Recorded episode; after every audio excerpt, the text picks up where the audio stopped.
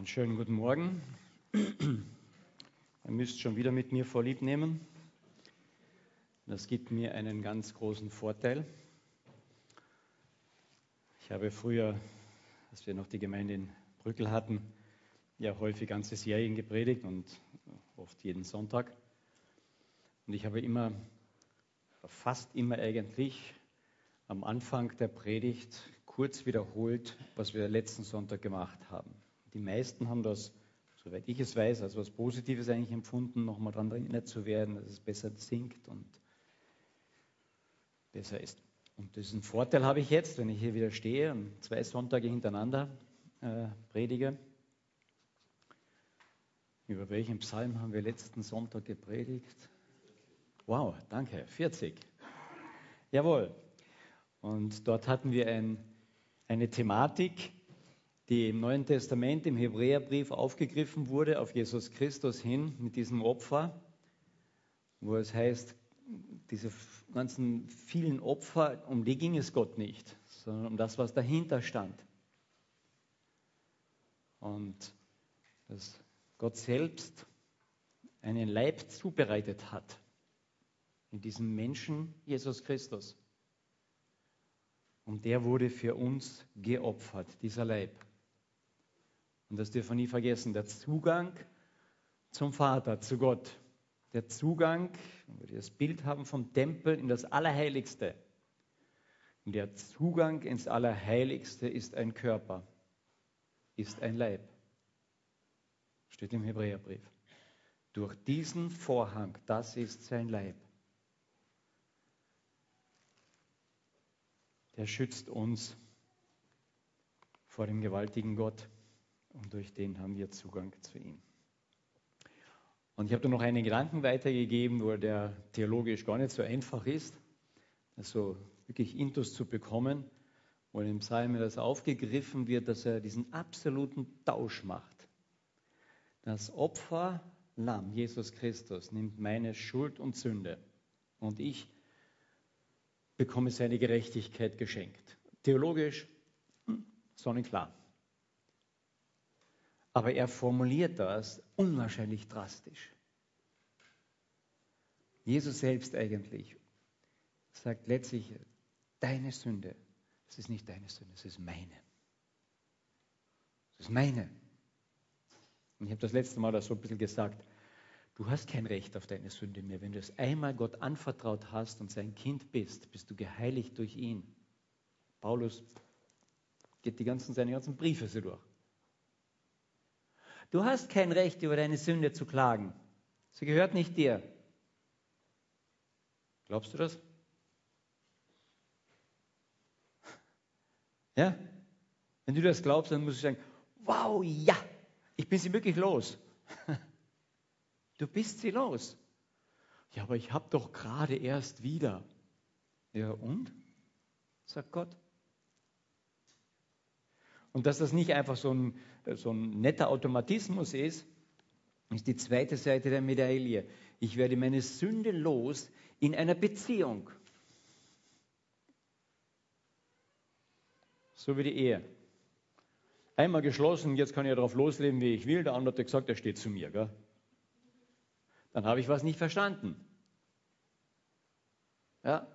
Aber selbst wenn, ein, wenn Dinge passieren, die so nicht so nett sind in der Ehe, kann ich mich darauf verlassen, der andere steht zu mir. Das ist das Tolle dran. Aber deswegen nutze ich es nicht aus. Aber ich bleibe verheiratet. Und Gott sagt das Gleiche. Ich habe deine Sünde genommen. Und heute kommen wir zu einem anderen Thema, wo es sehr schwierig eigentlich ist, wo es um Leid geht, das sehr, sehr tief geht. Ich möchte mich am Anfang erst einmal bedanken beim Technikteam. Sie haben meinen Fehler ausgemerzt. Ich hatte den Text schön vorbereitet auf einem Stick. Und wie das so ist, wenn man dann irgendwann mal über 40 ist, vergisst man auch Sachen. Und ich habe den Stick zu Hause gelassen. Das Technikteam ist eingesprungen und hat den Bibeltext aufbereitet, sodass wir ihn auch mitlesen können. Es ist der Psalm 77 ein schwieriger Psalm. Ich lese ihn einfach mal als Ganzes vor. Da kann ich nicht sehr viele Fehler machen. In dem Moment, wo ich darüber rede, predige, da sind die Fehler auch ein Stück weit vorprogrammiert, weil ich nicht perfekt bin. Aber solange ich mich am Bibeltext halte, das ist der wichtigste Teil des Gottesdienstes, denke ich. Ein Psalm Asafs vorzusingen von Jedutun. Ich rufe zu Gott und schreie um Hilfe. Jetzt weiß ich nicht, welche Übersetzung ist. Du bist der Gott, der Wunder tut. Na, das stimmt. Äh mit lauter Stimme rufe ich zu Gott, ja, ich schreie zu ihm. Okay, ich werde probieren. Ja, aber das ist die andere Luther. Okay, es gab mehrere Luther, gell? Ich lese mal hier vor, ihr probiert etwas zu folgen und nachher während der Predigt ist dann sowieso der Text da, dann kann man das ein bisschen mitverfolgen. Ich rufe Gott zu dir und schreie um Hilfe. Zu Gott rufe ich und er erhört mich. Das ist ein Stück Frage oder Bitte auch. Vom Hebräischen nicht klar. Kann auch heißen, ich rufe und schreie nach Gott um Hilfe. Gott, erhöre mich doch. In der Zeit meiner Not, Not, suche ich den Herrn, meine Hand ist des Nachts ausgestreckt und lässt nicht ab, denn meine Seele will sich nicht trösten lassen. Ich denke an Gott und bin betrübt. Ich sinne nach und mein Geist ist verzagt. Sila. Meine Augen hältst du, dass sie wachen müssen. Ich bin so voll Unruhe, dass ich nicht reden kann. Ich gedenke der uralten Zeiten, der längst vergangenen Jahre. Ich denke des Nachts an mein Seitenspiel und rede mit meinem Herzen. Mein Geist muss forschen. Wird denn der Herr auf ewig verstoßen und keine Gnade mehr erweisen? Ist denn ganz und gar aus mit seiner Güte? Hat er die Verheißung für immer ein Ende? Hat Gott vergessen, gnädig zu sein? Hat er sein Erbarmen im Zorn verschlossen? Selah. Ich sprach, darunter leide ich, dass die rechte Hand des Höchsten sich so ändern kann. Darum gedenke ich an die Taten des Herrn, ja, ich denke an deine früheren Wunder und sinne über alle deine Werke und denke an deine, über deine Taten nach. Gott, dein Weg ist heilig oder dein Weg ist im Heiligtum. Wo ist ein so mächtiger Gott, wie du Gott bist? Du bist der Gott, der Wunder tut. Du hast deine Macht bewiesen unter den Völkern. Du hast dein Volk erlöst mit starkem Arm, die Kinder Jakobs und Josefs. Selah. Die Wasser sahen dich, Gott, die Wasser sahen dich und bebten und ängstigten sich. Ja, die Tiefen tobten. Die dichten Wolken gossen Wasser, die Wolken donnerten und deine Pfeile fuhren einher. Dein Donner rollte, Blitze hellten den Erdkreis, die Erde erbebte und wankte.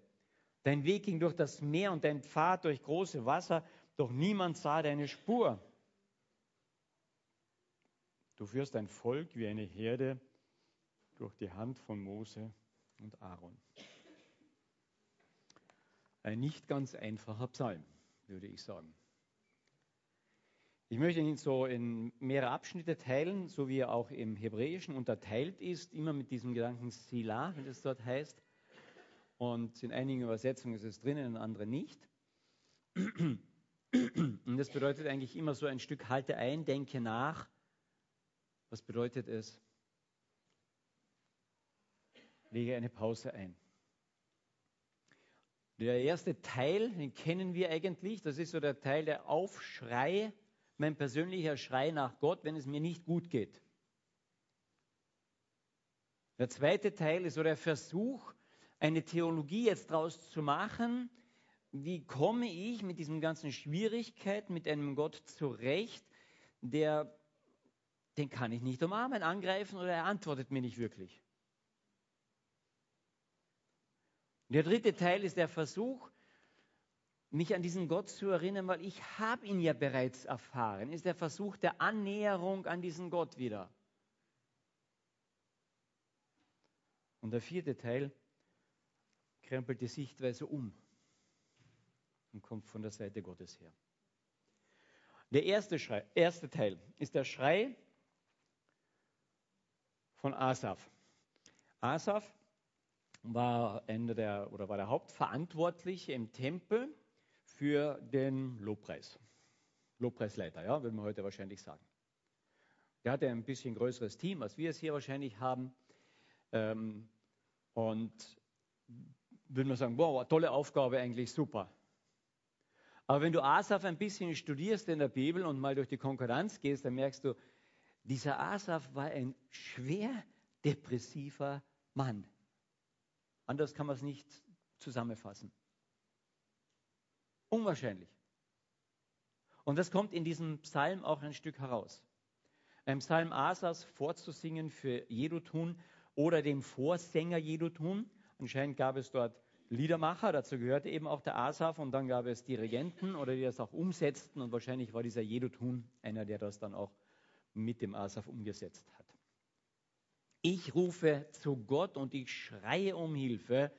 Zu Gott rufe ich und ein Stück die Frage, erhörst du mich oder bitte schenke mir doch Gehör? Es ist sogar ein Zweifel in diesem Satz drinnen eigentlich, ich, wo es eigentlich heißt, meine Stimme ruft zu Gott, ich, ich, ich will irgendwie zu Gott schreien, aber ich schaffe es fast nicht mehr. Und wer so richtig in, in der Tinte sitzt, der kennt das, oder? Irgendwie möchte man zu Gott schreien. Auf der einen Seite, mir geht es sowas von schlecht. Und dann denkst du so halb innerlich, ja, das hat ja keinen Sinn. Aber als guter Christ schreie ich ja trotzdem zu Gott, gell? Aber macht es Sinn?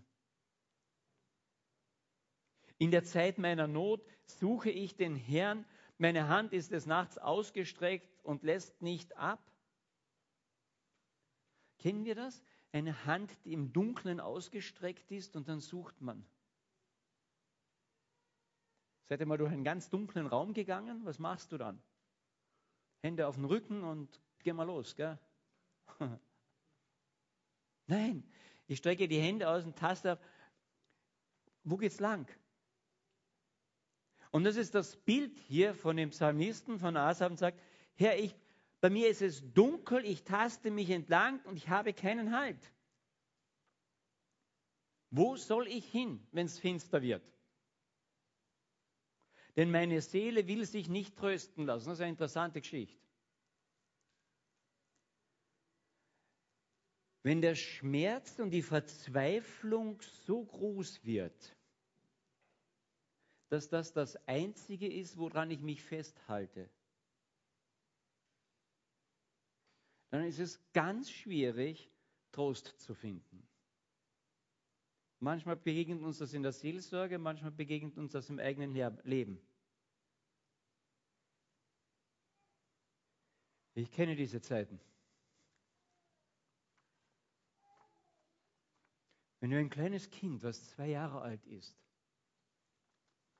loslassen musst, was dir ins Herz gewachsen ist, und du weißt, dieses Kind geht absolut in die Kacke, wo es hin muss. Und das Amt entscheidet, nein, dieses Kind geht zurück.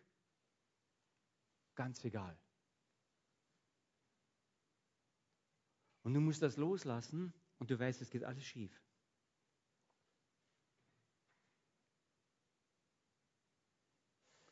Und dann nach anderthalb Jahren nach dem Verbot, es überhaupt zu sehen, kriegst du wieder die Gelegenheit, es zu sehen. Und du siehst, wie dieses jetzt dreieinhalbjährige Kind kaputt gemacht worden ist. Du siehst, wie es zerschlagen worden ist. Du gehst mit diesem blau geschlagenen Kind zum Jugendamt und dort wird dir gesagt, tut mir leid, wir können da nichts viel tun. Es gibt keinen Gürtelschnallenabdruck wo wir jetzt dem nachgehen könnten, bringen Sie das Kind zurück. Und nach anderthalb Jahren nicht sehen dieses Kindes, oder fast anderthalb Jahren, als ich das erste Mal sehe, gehen die Augen von diesem Kind so auf und zerschreit, Daddy! Und dann musst du es zurückbringen in diese Situation.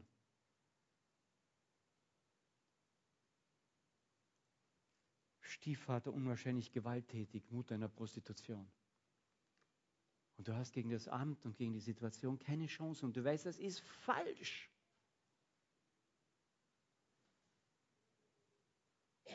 Und dann lässt du es dort sitzen, gehst zur Tür und er schreit dir hinterher. Daddy! Und du denkst innerlich, alles ist falsch. Alles ist falsch hier. Und wenn dir dann jemand kommt, Gott wird das schon richtig machen, dann wirst du ihm am liebsten reinhauen. Dann willst du dich nicht trösten lassen mit so etwas.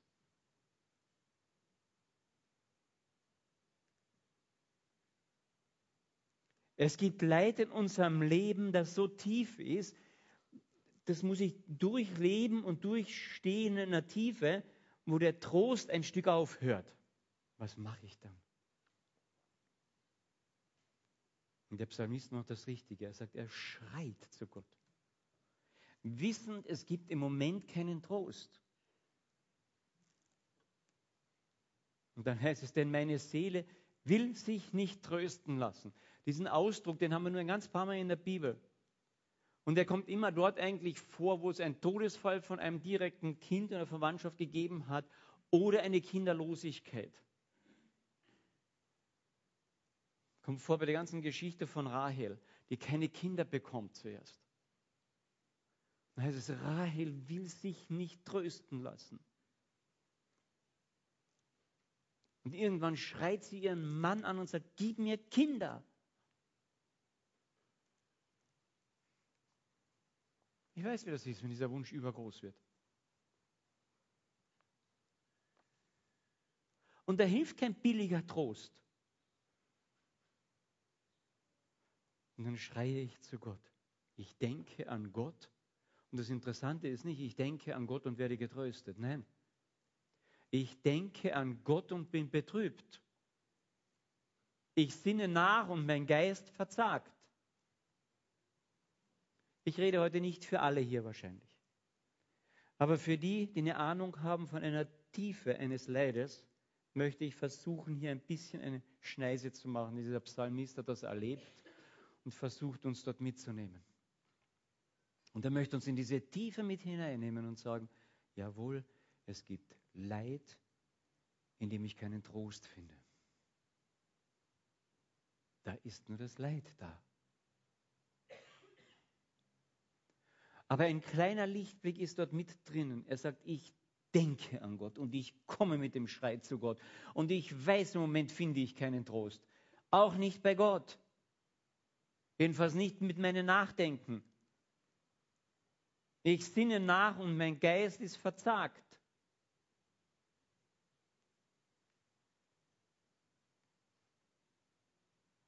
Und dann macht er eine Pause. Und dann versucht er in diesem Leid erste Schritte nachzudenken. Und dann nimmt er uns mit. Das ist der zweite Teil von Vers 5. Meine Augen hältst du, dass ich wachen muss. Du hältst meine Augen, sagt er. Herr, du, du machst ja, dass ich jetzt nicht schlafen kann. Er klagt ihm das ganze Leid.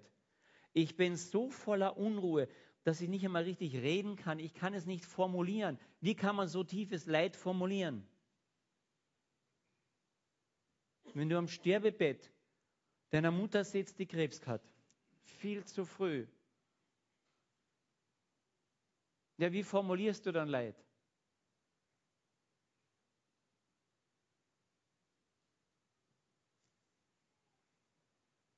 Wenn du deinen Vater hörst durch die Wand, wie er mit Gott ringt.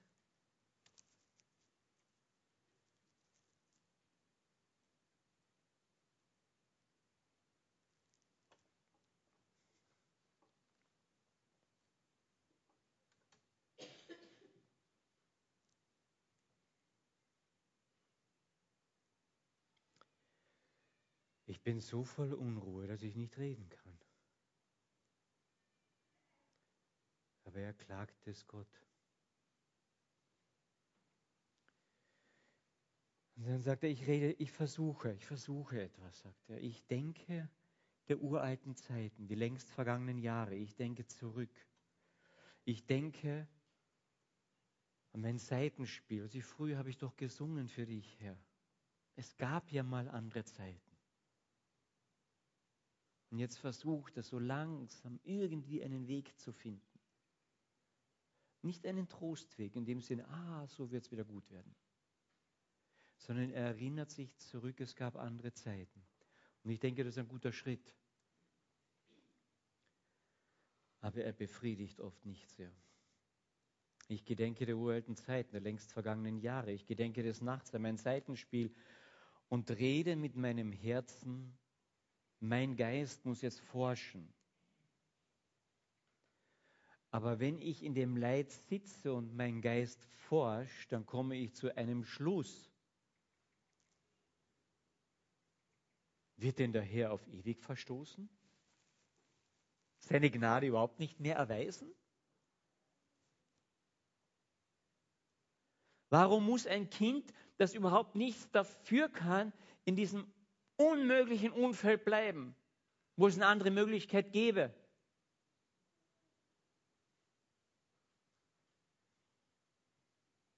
Warum muss ein Mann, der sowieso schon viel gelitten hat, der Kriegsinvalide ist, seine Frau verlieren, zum Witwer werden und sich selbst, der sich selbst in vielen Haushaltsbereichen ja so gar nicht helfen kann?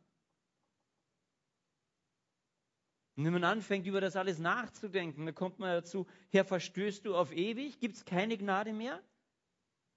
Ist es denn ganz aus mit deiner Güte und hat die Verheißung für immer ein Ende? Hat Gott vergessen, gnädig zu sein? Hat er sein Erbarmen im Zorn verschlossen?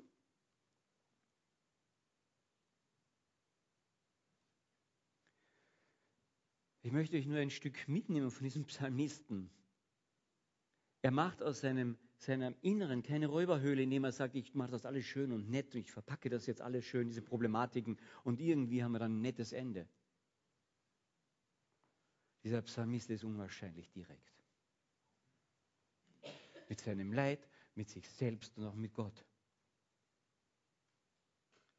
Und deshalb bin ich so froh, dass dieser Psalm auch wirklich in der Bibel steht. Ich kann ihn oft sehr nachfühlen. Sehr.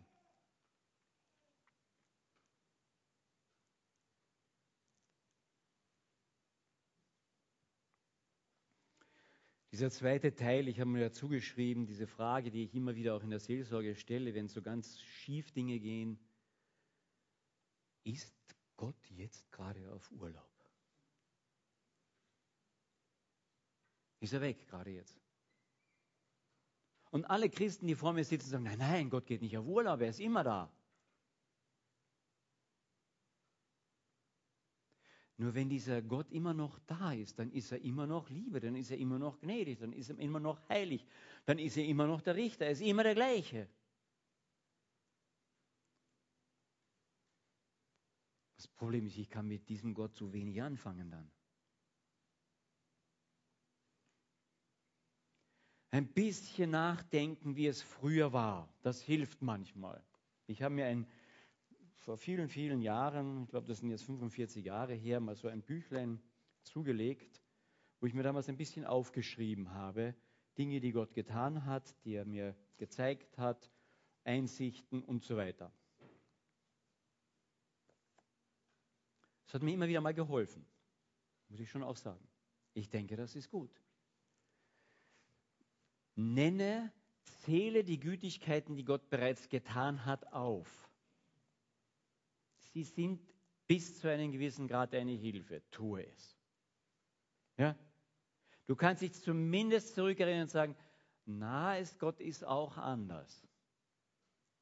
Einer der ersten Dinge, die auf der Rückseite, was Gott gemacht hat, aufgeschrieben hat, war Count your blessing, name them one by one. Zähle auf seine Segnungen, benenne sie. Und schreib sie nieder, take them down. Ich habe damals ein bisschen Englisch aufgeschrieben, weil ich zum Teil auch in England war.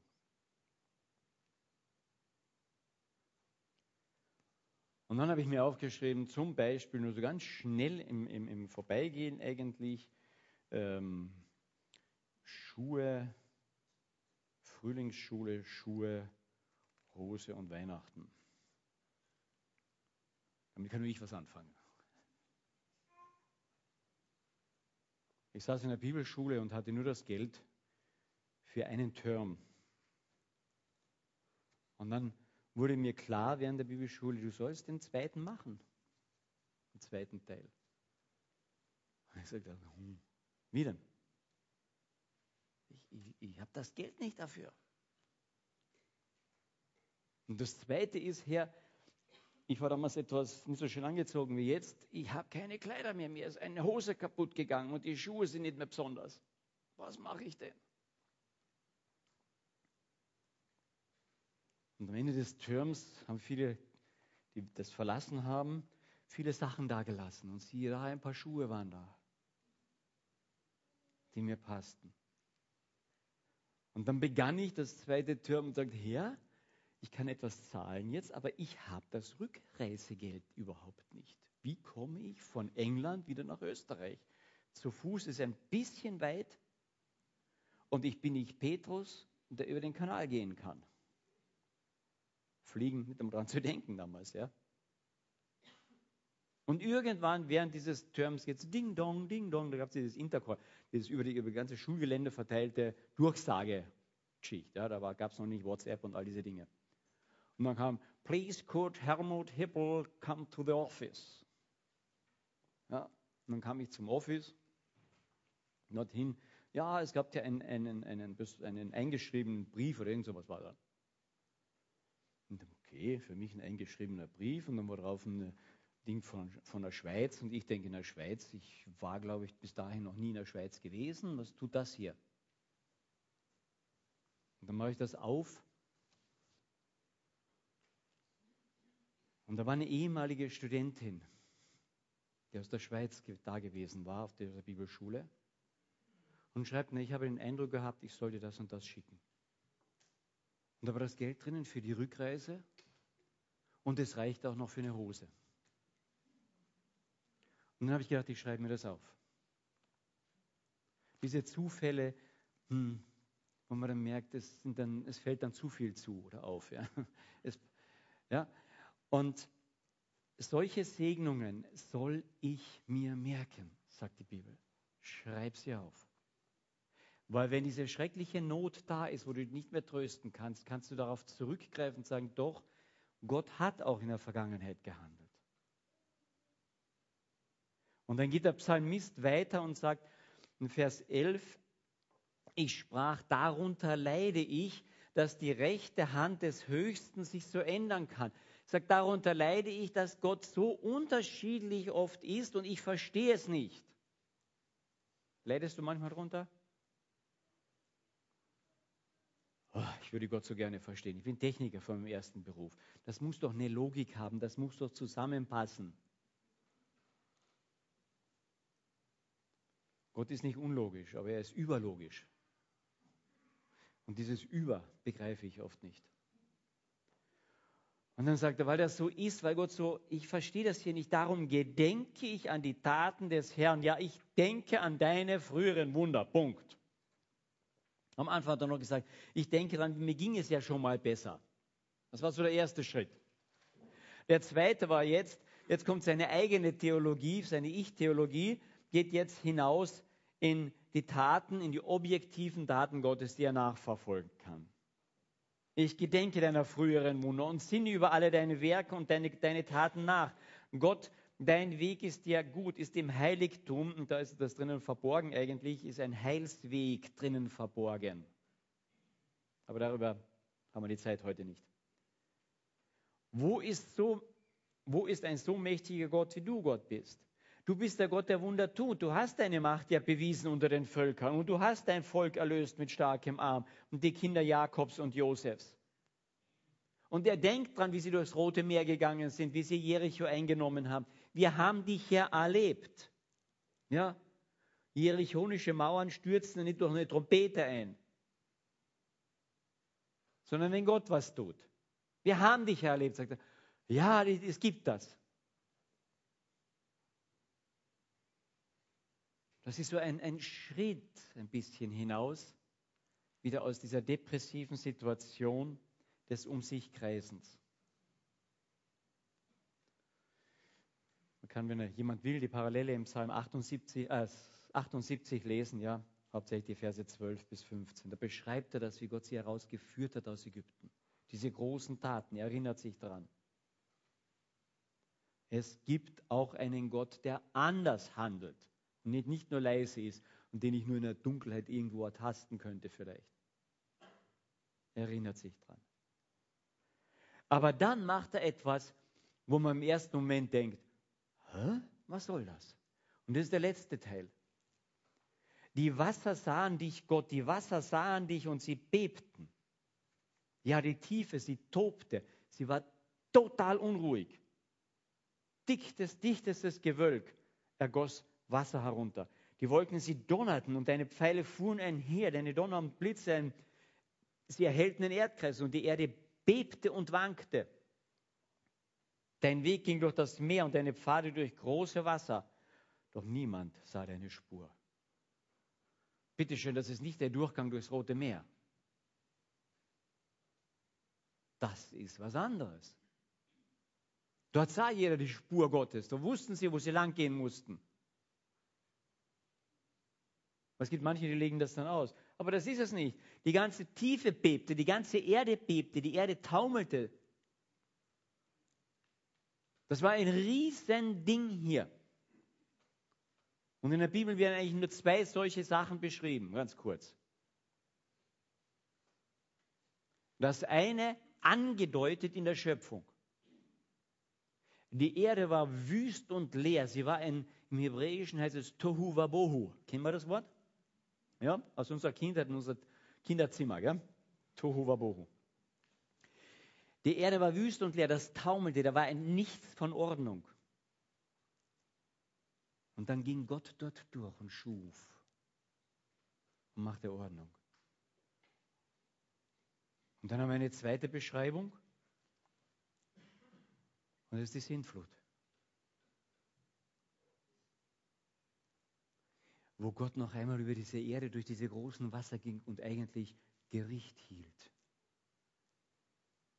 Aber das Interessante ist, dass in der Sintflut, in diesem gewaltigen Gericht, wo die Erde wahrscheinlich ins Taumeln kam, heute sagen die Wissenschaftler, da verdrehte sich Nord- und die Pole etwas auch, dass in diesem Taumeln der Erde Gott selbst drinnen war. Und der, der Psalmist begreift plötzlich, egal wie groß die Not, wie groß die Katastrophe ist, Gott ist mittendrin. Und er ist anders.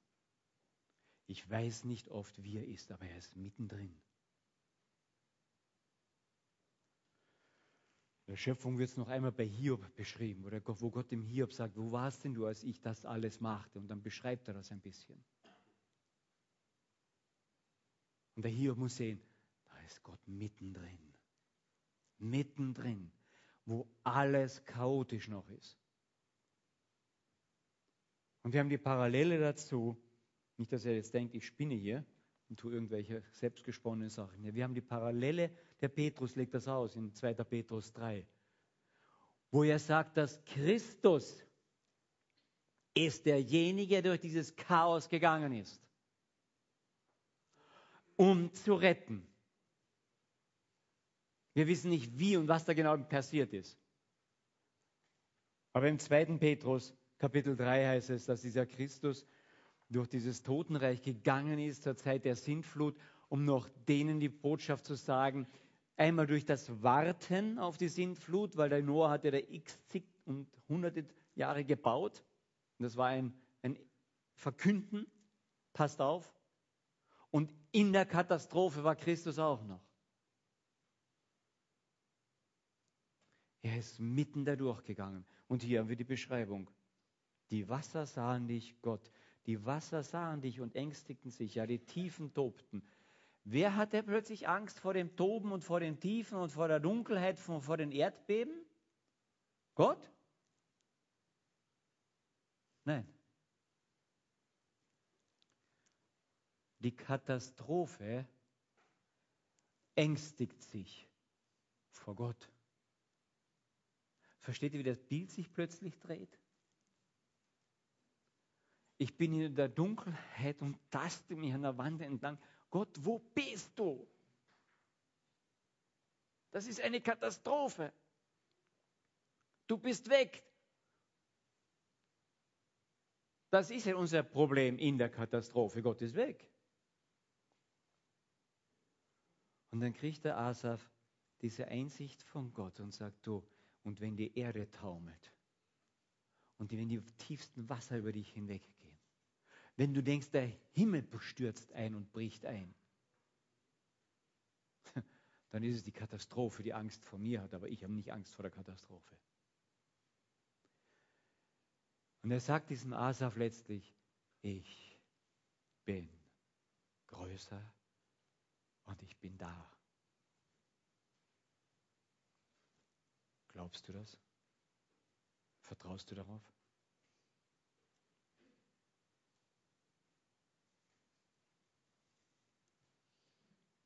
Deine Wegen durch das Meer und dein Pfad durch große Wasser, doch niemand sah deine Spur.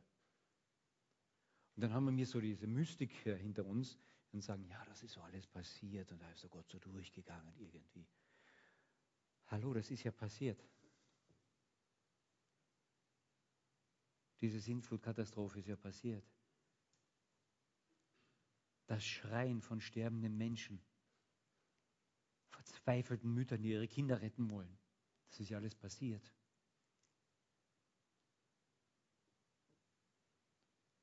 Und Gott sagt dem Asaf, und ich war dort. Und im Neuen Testament sagt er, ich war dort mit der Gesinnung zu retten. Glaubst du dann, dass du mit dem verlorenen Kind, mit deiner sterbenden Frau alleine bist? Er sagt, ich bin da. Wie groß oder wie klein bin ich in deinen Augen? Und dann macht er einen Schlusssatz. Und du denkst, das passt doch gar nicht hin. Du führst dein Volk wie eine Herde durch die Hand von Mose und Aaron. Punkt. Und denkst, aha. Aber er sagt, ich bin da in diesem Chaos. Hast du diese kleine Herde mal gesehen in der Wüste? Mensch, ich bin da unten durch die Wüste und denke, wenn du in dieser Wüste wirklich einmal alleine bist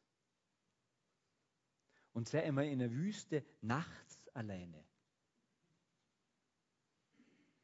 Ich denke, was Unheimlicheres gibt es fast nicht, außer du liebst wirklich die Totenstille. Ja?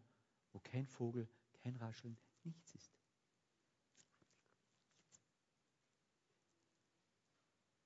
Ja? Nachts in der Wüste, das bist du wirklich so. Ha.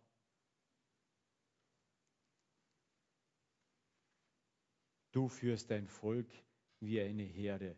Wo war Gott, als das Volk in der Wüste war? Die Wolkensäule war mittendrin. Mittendrin. Wo war Gott, als die Mütter Angst hatten, jetzt verhungern und verdursten meine Kinder? Er war mittendrin im Fels, aus dem das Wasser kam. Das ist ja so leicht, gell? man klopft am Felsen, Wasser kommt raus. Das liest sich ja alles so leicht. Aber da ging vorher eine Katastrophe, also eine sich anbahnende Katastrophe voraus. Und dann sagt, der, der, sagt Gott zu dem Psalmisten, schau doch, ich führe das Volk durch die Wüste. Ich bin da. Und dann gibt er zwei zwei kurze Lichtblicke hinein, und zwar durch die Hand von Mose und Aaron. Und denkst, aha, die zwei.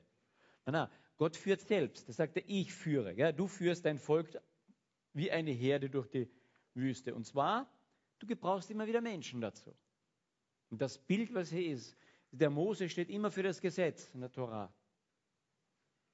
Durch Ordnung, durch Gesetz.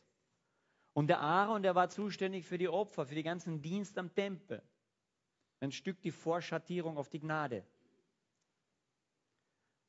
Und jetzt habt das vor Augen. Ich bin ein Gott der Ordnung, der Gerechtigkeit und der Gnade und Liebe. Und das sind die beiden großen Pfeiler, mit denen ich mein Volk führe. Jawohl, bei mir gibt es ein Stück Ordnung, auch wenn du denkst, es ist absolute Chaos und die Wasser beben und die, die, die, Grundfesten der Erde beben und all das ist durcheinander ich bin mittendrin und ich werde nicht unordentlich. Ich bin da. Und das Zweite, und selbst wenn alles schief geht, bin ich mit meiner Liebe und mit meiner Gnade auch da. Selbst wenn du denkst, du läufst komplett schief, du läufst aus dem Ruder, du sündigst ja nur noch, du kommst nicht mehr los, ich komme nicht mehr los von diesen Sünden und von all diesen möglichen Dingen. Sagt er, ich führe euch durch Aaron. Meine Gnade ist immer, immer noch größer. Das sind nicht deine Sünden, das sind meine Sünden. Ich habe sie zu meinen gemacht. Ich bin durch alle Tiefen gegangen bis ans Kreuz. Und das Kreuz war sicherlich die größte Tiefe, das größte Chaos, die größte Katastrophe, die man sich auf der einen Seite vorstellen kann. Und Jesus sagt, jawohl, ich bin durchgegangen. Ich kenne es. Ich bin da. Und das ist die Botschaft, die uns der Asaf sagen möchte. Wir dürfen uns erinnern an Gott. Wir dürfen klagen an Gott. Geh, mit Gott zu, geh zu Gott mit allem, was dich bewegt. Aber vielleicht, vielleicht ringst du dir die Woche und bittest Gott, Herr, ich muss dich sehen. Ich muss dich sehen, wie du bist. Und in dem Moment werde ich Heiler. In dem Moment wurde der Hiob Heiler. Der Abraham. Ein Jakob. Der Jünger sahen ihren Herrn verklärt und sagen, jetzt sind wir heil, jetzt können wir Hütten bauen hier. Gell? Ich möchte noch beten. Vater, danke, dass du uns in deinem Sohn so nahe gekommen bist, dass du lebbar, anfassbar wurdest für deine Jünger und sie deshalb dann so hinausgehen konnten und sagen, wir haben deine Herrlichkeit gesehen. Wir haben dich den Auferstandenen gesehen und sie waren fasziniert.